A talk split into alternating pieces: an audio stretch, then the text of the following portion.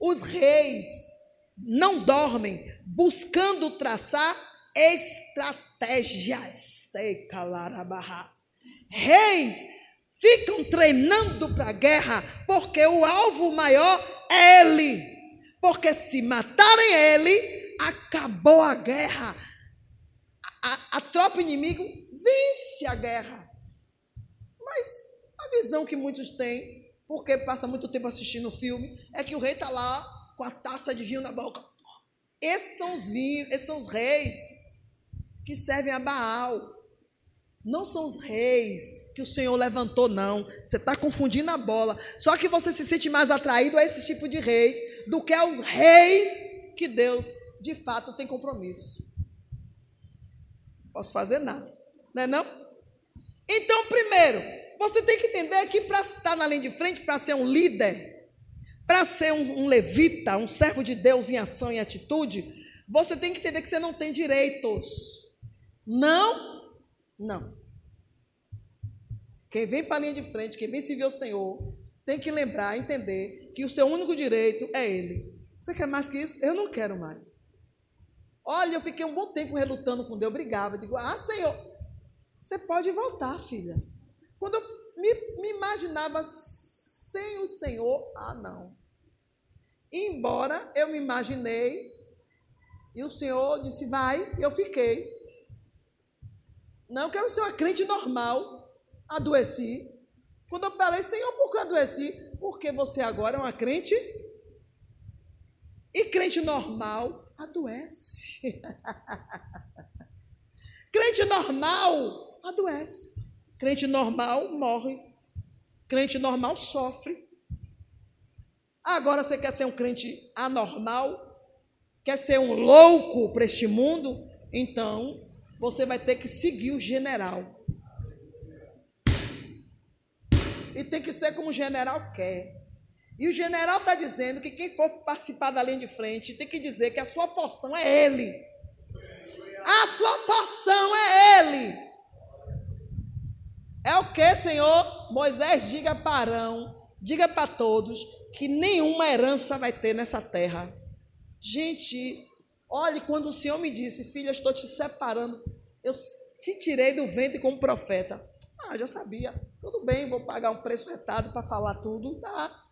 Não vi muita vantagem nisso, não. Porque não tem vantagem de ser profeta, não. A vantagem é de Deus, viu? Porque quem vai se lascar no meio desse povo é você. Você vai para o poço, você vai ser apedrejado. É. Vê a vida. Você vai ser degolado. Vê a vida. Você vai morrer só. Candarabandai, show. Lembra? Eliseu adoeceu? O que é que o autor diz? E adoeceu Eliseu de uma doença mortal. E da enfermidade que, que foi acometido, morreu. Ó, oh, você não consegue ver o desprezo, a ironia dessa fala, não? Porque assim, era profeta, mas morreu doente só. Então se prepare, é isso aí. É isso aí. Você que quer ser profeta, que diz que é profeta, que eu não, não acredito. Deus pode até te usar, mas usou por, por obra e graça do Espírito Santo dele, porque precisava falar comigo ou com alguém. Mas dizer que você é profeta de Deus, a sua vida não condiz, não bate. Seu testemunho não serve mais para. Para mim não serve. Se para Deus servir, vamos saber, né, não? não? Para mim não serve. Porque eu sei o que o Senhor exige do profeta. Mas sacerdote é outro departamento que é, aí é que eu digo, aí eu digo é sofrimento. É sofredor. É. Por quê? Porque você vai ter que fazer o que o Senhor quer, seguindo as pisaduras de Cristo. Você vai ter que ser bom para um bando de gente ruim. E eles têm que provar o seu trabalho e dizer que está o quê? Porque se esse povo ruim disser que seu serviço é de primeira, está aprovado. Porque se você sendo ruim sabe reconhecer um trabalho bom, porque tá bom. Para Jeová tá legal. Mas olha, não trabalhe por salário. Não trabalhe por nada nessa terra. Trabalhe somente pelo grande general. Por quê? Porque você vai lutar, lutar, mas não vai ter nada. O Senhor não vai deixar você ter nada nessa terra. Então o Senhor está dizendo: não tem como lançar mão do arado e voltar? Eu não vou te dar escapatória. Eu só vou te dar o caminho para frente. O caminho do povo de Deus é avançar e avançar. Não tem retroceder, não. Olha a caminhada de Jesus. Eu vou desafiar você a ler os quatro evangelhos. Quando foi que você viu Jesus voltando? Dando uma ré ou fazendo meia volta? Jesus não retrocede. A caminhada de um homem e uma mulher de Deus é só para frente. Não tem para trás, não. Ai, fulano está lhe chamando, ele que corre e me alcance. Eu não vou voltar por amor a ninguém. O meu compromisso é lá na frente com o grande general. Tem gente aqui voltando por causa de marido, por causa de filho, por causa de mulher, por causa de pai e mãe. Volte, problema seu. Quem não volta sou eu, por amor a ninguém. Ninguém, ninguém. Nem ah, meus filhos, tudo já conhece que o caminho é um caminho, elas que corram também. Elas corram. Ai, seu pai, sua mãe, corram. Corram. E suas irmãs, corram. Não vou parar, não. Então, o compromisso de Deus é com quem tem compromisso com Ele. Então, não tem parte nem herança nessa terra. Você não vai poder colocar o seu coração em nada, porque o seu coração tem que estar nele. Então, o senhor já disse, você leu aí, que nenhuma parte. Lê de novo. Números 18, 20. O Senhor Deus disse a Arão: você não terá terras nem propriedades em Israel, como os outros israelitas têm, no meio dos israelitas. Eu sou a sua propriedade, a eu, parte que você vai receber. Eu sou a sua porção. Eu sou a parte do seu salário. Eu tudo que você vai receber. Aí você fala assim, candarabanda, coitada da irmã, coitada dos pastores, coitada de vocês que comem umas migalhas. A gente come é da mesa. A gente senta na mesa. Quem quer servir ao Senhor com verdade, senta na mesa. É Ele que serve. Candarabandai. Ele diz assim: ó, me receba, eu sou sua porção. É maravilhoso. Migalhas era o que eu recebia antes, por medida. Hoje, não troco o que eu tenho pelo que vocês têm ou terá. Quando o Senhor diz assim, profetize riqueza, eu profetizo. Você não recebe porque você não quer. Eu estou profetizando o que estou ouvindo e vendo. Se você não alcança, porque tu é infiel mesmo, tu não crê, não confia nele, vai ficar sem receber. Mas eu estou vendo. Mas o meu coração não vai junto, porque o meu tesouro é maior e melhor. Eu não troco. Não troco. Ah, nada bala em mamácia. Como eu vou me deixar bater se o que eu tenho é muito melhor? está em jogo é a minha vida, é a minha eternidade com o grande eu sou. Vê se, se a sua vida medíocre de relaxamento com Deus vai me atrapalhar. Não, gente, não vai. Não é à toa que se chega a uma linha de frente. E quem chega não quer voltar para o último pelotão, não. Está por mérito. Todos que chegam na linha de frente é por mérito, põe isso na sua cabeça. Foi o Senhor que me chamou, foi, mas ele só separa quem ele capacita. E para Deus capacitar, você é colocado à prova. Já participaram de algum concurso militar? Eu me lembro quando eu queria ser militar. Rapaz, cada dia era uma, uma prova do cacete. Rapaz, eu me lembro de cada exercício. Digo, não, esse eu não vou aguentar, não. Mas eu disse, não, mas eu quero. Eu quero alcançar. Então, todas as provas físicas eu passei. Não passei na, na história e geografia, porque realmente não era a vontade do Senhor. E eu não estava preparada. Mas quando o Senhor me chamou, a primeira coisa que veio na minha frente foi a prova do, do, da, da Polícia Militar. E eu disse, hum, vou perder mais não. Eu vou vencer. E a cada etapa de prova que o Senhor me colocava, eu tirei 10. Só que você cresce também em malícia, né? Quando o Senhor me disse, ó, agora eu vou lhe colocar num, em um pelotão de frente. Eu fiz, não, aqui tá bom. Não, aqui tá maravilhoso. Só chegava na igreja dos outros, pá. As ovelhinhas que o Senhor me deu eu trabalhava só na retaguarda. Disse, agora você vai para a linha de frente. Hã? E ficar lá o tempo todo? Não, você disse, agora é. Então a gente, a gente amadurece a tal ponto, porque não tem segredo com Deus.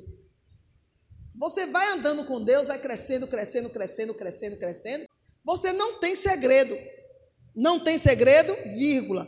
Você não tem segredo com Deus e nem ele tem segredo com você. Mas Deus é o quê? Que, que você ouve falar? O que, que a Bíblia diz que Deus é o quê? Mistério. então, é segredo, tem segredo sim. Não tem segredo fazer a vontade dele. Por que não tem? Porque ele te declara o que ele quer que você faça. Não tem segredo por isso. Porque quando Deus diz, eu quero que você vá e se coloque em tal lugar e faça isso e isso, você sabe. Você se sabota, não tem segredo. Mas tem segredos que Deus não conta. Tem coisas que Deus não conta para todo mundo. Então tem segredos que só pertence aos mais chegados com Deus. Você vai entrar quando nesse conselho? Você não tem vontade não de entrar no conselho de Deus? Se eu fosse você, parava para entender que o mundo espiritual não é esse mundinho medíocre que você está aí, não. Terça é culto, quinta é culto, domingo é culto, e eu me sento lá, boto a bunda na cadeira e fico lá, orando aleluia. Vocês vão crescer quando? Vocês vão querer o mais do espiritual quando? Quando? Ah, mas tem que enfrentar Satanás. Vai! Você está em uma guerra e o seu arco-inimigo é Satanás. Só que quando você caminha com Jesus, tem intimidade com Jesus, você não teme ele. Por quê? Porque você vê o tamanho do seu grande eu sou, do seu general, e vai temer o quê? Quanto mais se caminha com o grande eu sou, mais busca intimidade com ele, ele vai te dando garantia de que ele não te deixa só. Que um passo que você der, ele dá junto contigo. Esqueceu o que Deus falou, Isaías? Isaías, tema não. Se você entrar no fogo, eu entro com você. Se você entrar na água, eu entro com você. As águas não vão te submergir. O fogo não vai arder em você. Por que Deus disse a Isaías? Porque ele estava passando por luta. Não foram as lutas que venceram Isaías. Não. Isaías foi morto porque fazia parte do desejo dele para com Deus. O, o, desejo de todos que andam com Cristo é um dia dizer: ao Senhor, já chega, morro por ti. É a única, é a única prova. Se eu sei para onde eu vou, eu vou estar preocupada como eu vou morrer. Estou nem aí. Estou nem aí. Minha preocupação é morrer sem antes concluir o meu chamado. Que deveria ser o, o, o, o mesmo medo de vocês. Porque a morrer o crente Pode morrer crente de 20, de 30 anos, mas se não fez o que Deus queria, simplesmente morreu. Só morreu. Então não, você não. O, o que, que Deus disse a Ezequiel? Diga o povo que eu vou separar. Que os requisitos são: não vai ter parte nem herança nessa terra. Terá que ser, terá que viver às custas do povo. E agora? Aí você pensa assim, ah, é fácil ver as custas do povo. Eu queria estar, na, eu não quero estar, nem queria jamais, na pele dos ministros, dos sacerdotes, que não entenderam isso, ou que porque Deus se calou, ou porque a conta não chegou, acha que pode continuar vivendo de maneira relaxada. Quando eu vejo alguém falar no mal de pastor, ele, eu, eu fico com pena de quem está falando, porque está fazendo participante do pecado dele. Deixa o pastor lá, se ele já está errado, ele já está em grande agonia. Só pelo fato dele estar errado, por si só. Já, por quê? Porque ele, ele foi separado para estar no pelotão de linha de frente. A mãozada que ele vai receber, pá, é imediata. Ó, o general está aqui, ouviu algo ruim, pá, quem vai receber essa porrada de cara linha de frente. Deus irado, primeiro da linha de frente errado, pau, come, sofre. Então ele não devia se preocupar. Ah, pastor fulano, pastora fulano. Deixa a vida de quem lê se preocupa com a tua. Porque se Deus lhe chamar, a vida não tem nem chamado para você, mas você fala tanto de como a pessoa deveria ser, que já vai ser, pois é, vou botar você no lugar. Porque você sabe exatamente como um pastor, uma pastora deve se deve agir. O que, é que você está fazendo aí? Venha. Aí eu quero ver com quantos passos você vai fazer uma canoa. Porque a gente dá tanto conta da vida dos outros, da posição dos outros, fala com tanta propriedade que eu não sei o que é está fazendo aí sentado. Só que Jeová chega um momento assim, ó, agora de tanta ideia que você me deu, eu vou botar você. E você faça melhor, viu? E aí, se não fizer, morre caixão em vela. Então não vai ter, vai ter que depender do povo. Lê aí, de novo, o 44, 28, devagar. Lê o 28 aí, para a gente entender.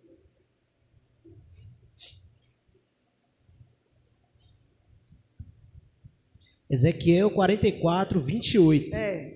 Os sacerdotes terão uma herança eu sou sua herança. Eles não terão propriedades em Israel. Eu sou a sua propriedade.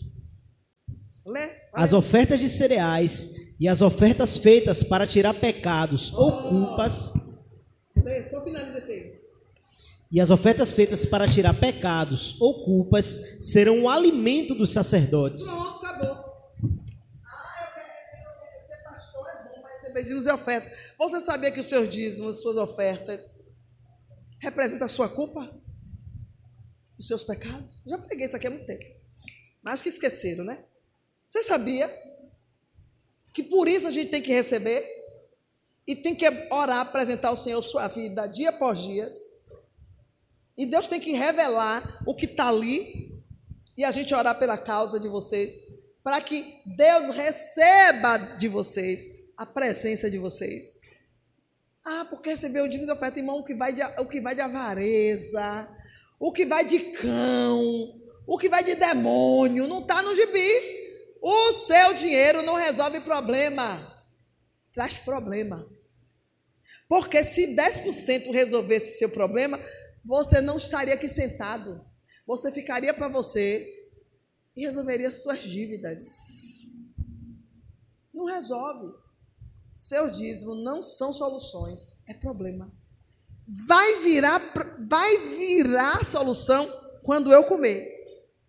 Porque alguém tem que consumir o seu pecado. Alguém tem que apresentar essa culpa diante de Deus. E agora? E aí? Ah, certeza. Gente, não é coisa boa, não. Você receber algo na mão de uma pessoa sabendo que ela está dando por interesse, é bom? É bom? Você receber algo assim, poxa, falando, estou com alegria. Não tem alegria nenhuma. Ela está trazendo porque sabe que vai abrir, Deus vai abrir uma porta do céu e, e fica esperando ó, a chuva cair. Já fica na expectativa. Não, isso é pecado. Isso é pecado. Dá mais angústia do que alegria. Me dá uma angústia me dá uma angústia quando eu recebo algo que eu sei que o Senhor jamais receberia. Mas a gente tem que comer. A gente come da gordura do povo, do pecado do povo. É pecado. Porém, também será os primeiros a desfrutar das primícias. Qual é a alegria nisso aí?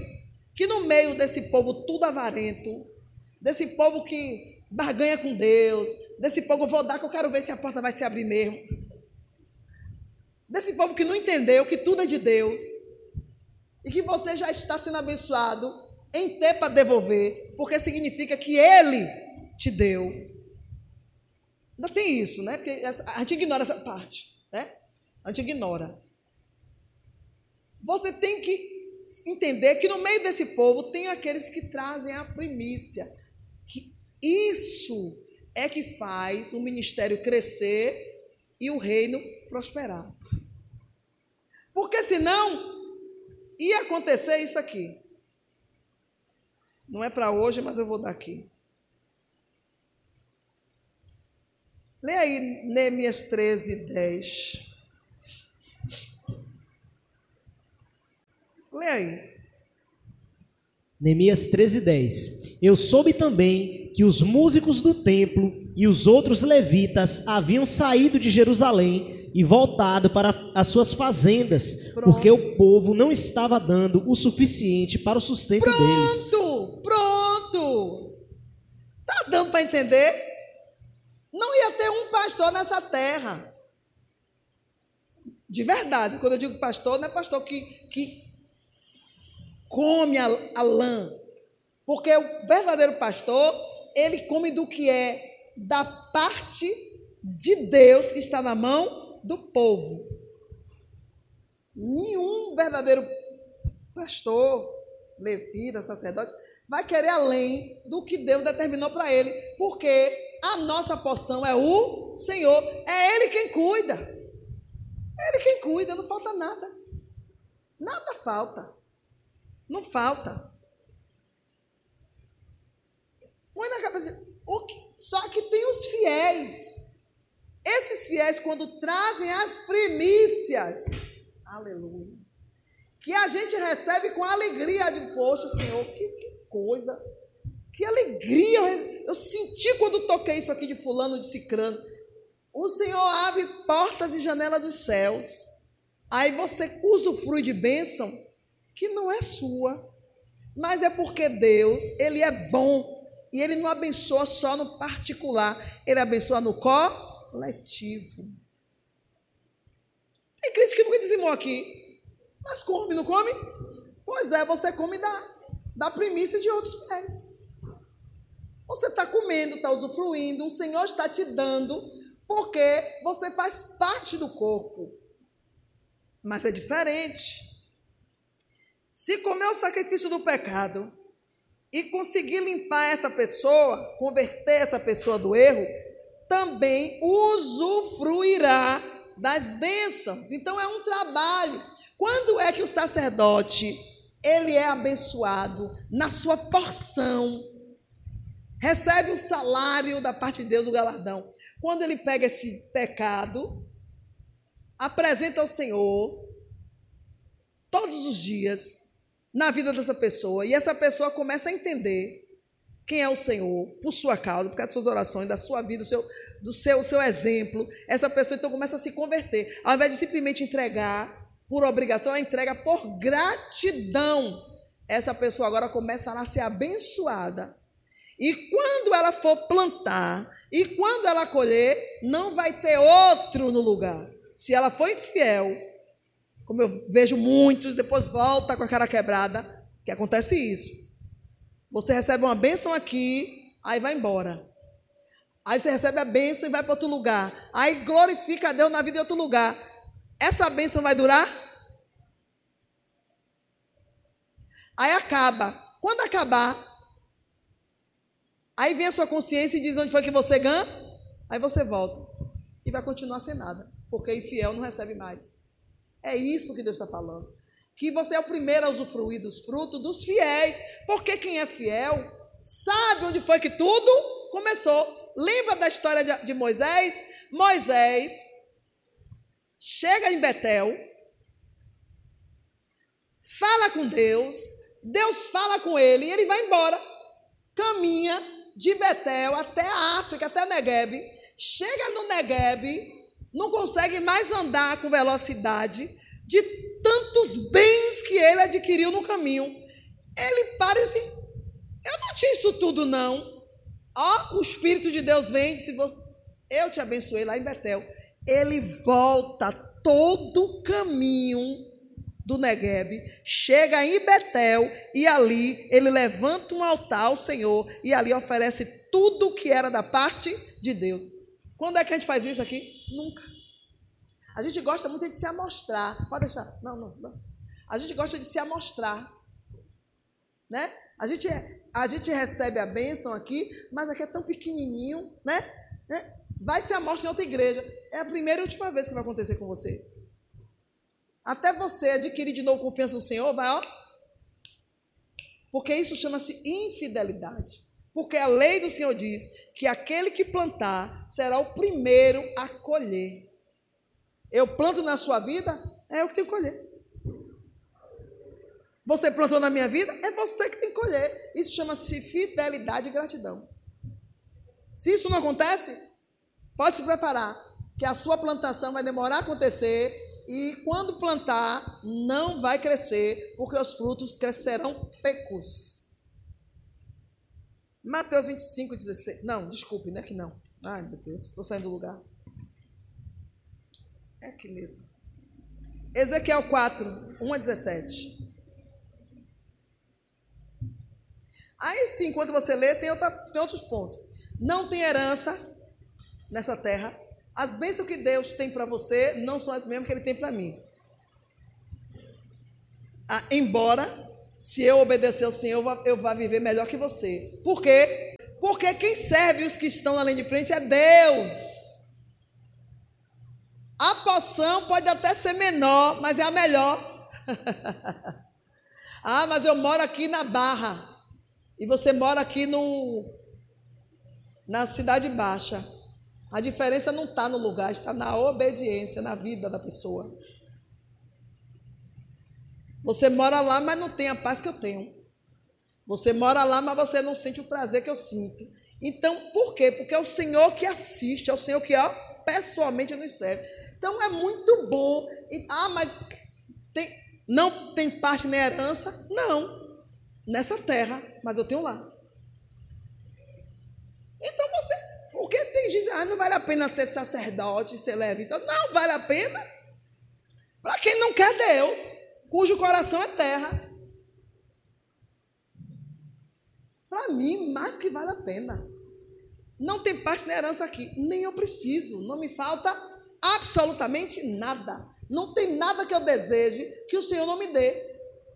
Ah, mas eu só aceito o zero da loja, eu aceito de qualquer jeito. Eu sei que quem está me dando é o Senhor, porque ninguém está no meu coração, só Ele. Só o fato de saber que foi Ele que mandou. Gente, né? Tem outra coisa. Não pode, vai ter que participar com medo que o povo der. Exatamente. Se você não ensinar, se você não ministrar, se você não se fizer digno de confiança, o povo não vai trazer. Porque você vai mexer com o quê? Com o pecado do povo. E o pecado do povo é algo que eles abraçam e esse só que é revelado quando traz no altar. E você tem que ser um sacerdote de visão, porque se você for um sacerdote só de, de nome, de título, você vai comer gato por lebre. Vai ficar com a visão só no dinheiro, que só vai te levar para a ruína e não para perto do Senhor. Pronto. Terceiro, não vai poder tocar em corpo morto. Não, não. Não vai poder tocar em um corpo morto. Morra quem for. Você só vai. O único corpo morto que você vai poder tocar são dos seus filhos. Isso se o Senhor permitir. Mas vai ficar sete dias fora do arraial. Vai ficar sete dias sem ouvir Deus, sem falar com Deus, sem chegar no púlpito de Deus. E aí? Para quem está acostumado, para quem tem isso por prazer, é um tormento. Você tem que estar tá preparado para sofrer né? Você é julgado o tempo todo, você é criticado o tempo todo, você é medido o tempo todo, mas ninguém sabe porque sua conversa não tem mais ninguém atrás. Sua conversa é com quem está na frente. E a sua conversa quem está na frente não pode correr, porque eu converso com Deus, eu não posso te falar. Eu só posso te falar o que ele me conta e diz, fala. E o que ele me conta que não é para contar, eu não posso contar. Se eu contar, eu perco a minha posição diante dele. Ele não confia em curiosos nem fofoqueiros, viu? O Senhor não conta. E é por isso que sua vida, a minha vida, ela é, durante todos os dias, o anjo, ó. O anjo sobe com relatório. Ou com seu 10 ou com seu zero. Todo dia sobe um anjo. Não tem para onde você correr. Ezequiel 4, de 1 a 17. Deus disse: Homem mortal, pegue um tijolo, ponha na sua frente e faça nele um desenho da cidade de Jerusalém. Pronto. Outro ponto do sacerdote, do profeta, do levita. Ele vai receber comandos direto do Senhor. E esses comandos diretos do Senhor não são para ser questionados, nem são para ser comunicados com ninguém. Eles são para ser obedecidos. Não interessa a opinião de ninguém. Você já, se você está no último pelotão, você só vai receber comando que está na sua frente. E aquele que está na sua frente vai receber de quem está na frente. Ou seja, é hierarquia espiritual. Um dependendo do outro. E o que está última, na última linha no pelotão recebe o comando do grande general. Não tem para onde correr. Quando você chega a esse nível de, ó oh, irmão, o que, é que você acha que eu tenho que fazer? O que, é que você acha da parte de Deus? Trate seu irmão com honra. Você não sabe qual o nível dele diante do. Hum. Ui, pode ler o resto. Os dois. Ezequiel 4. Então, no 1, o Senhor chama o profeta e diz assim: ó, levante quantos tijolos? Pegue um tijolo. Um? Um tijolo. E edifique o quê? E faça o quê? Ponha na sua frente e faça nele um desenho da cidade de Jerusalém. Pegue um tijolo. Ai, coisa de doido. É coisa de doido. Aí neguinho fica só. Não cuida da sua vida, fica seguindo o profeta. Eu vou ver a vida do. Ai, fulana, fulana subiu, fulana desceu. Ai, eu, eu fico imaginando o povo de Israel, o que não falou de Ezequiel naquele dia. Pegue um tijolo, coloque ele na sua frente. Aí Ezequiel pega o tijolo, coloca na frente dele, senta bem na se cocora. E aí faz desenho, desenho aí o quê? Jerusalém. Quem passa, se profeta não tem o que fazer, é para ir fazendo desenho no tijolo. Ah, imagina a gente aí. Olha o preço que se paga para obedecer o Senhor. Tu está pensando que é fácil? Faz o desenho de Jerusalém, meu resto. Nesse desenho, a cidade deverá estar cercada pelos inimigos. Olhe, agora você vai desenhar Jerusalém e vai fazer os inimigos ao redor dela, totalmente cercada pelos inimigos. Olha só, lê o resto. Com rampas e torres de ataque, com um acampamento e com máquinas de derrubar muralhas. Olha o que nós estamos falando aqui de guerra. O tempo todo o cenário é este. Eu não sei porque você está vivendo como se fosse Alice no País dos Maravilhas. Ah, porque minha vida é uma curtição. É. Continue. Enquanto você está curtindo, Satanás está armando o contra-ataque dele. Satanás está preparando o pelotão dele, está ficando de frente para você e você achando que sua vida é um barandãozinho. Continue achando que é. Nós estamos num cenário de guerra o tempo todo. O tempo todo nós estamos lutando contra as trevas. Ponha isso na sua. Até quando você está dormindo, ó. Nem dormir eu durmo, é de olho já aberto, ó. Olho aberto, já estou vendo a zorra toda. Você chega em um nível com Deus, então seu nível de ataque com Satanás também cresce. Também cresce. Você cresce com Deus, Satanás ah, já está sabendo de tudo, vou atacar agora e mete bronca. Olha o cenário: torre, e o que mais? De ataque. Máquinas de derrubar muralhas. Máquina de derrubar o quê? Muralhas. Faça um desenho aí. Agora levante também. E, nessa, e de quem eram essas máquinas? Do inimigo. É Deus dizendo, Ezequiel, desenha aí o que eu estou te dizendo, porque como eu estou te dizendo é, como Deus fala é, igreja. Porque não se cumpriu, ou porque se cumpriu, porque você não creu. Como Deus fala é. O inimigo está vindo rodeado com máquinas e torre para derrubar, viu? As muralhas. Israel tá, tem muro? Tem mas está cercada de inimigo com máquina. Lê o texto. Pegue uma frigideira de ferro e ponha como se fosse um muro entre você e a cidade. Eita, Deus lindo! Pega uma frigideira de ferro. Coloque entre você. Mistério, né? Deus é mistério. Como é que não tem segredo? Tem, Deus tem seu segredo. Só o profeta sabe o que, é que Deus está falando. Se eu chegar aqui e fizer um negócio desse aqui, você vai tá doida essa mulher. O que, que ela está fazendo? Se eu não falar, vocês não vão entender, porque são segredos. Lê.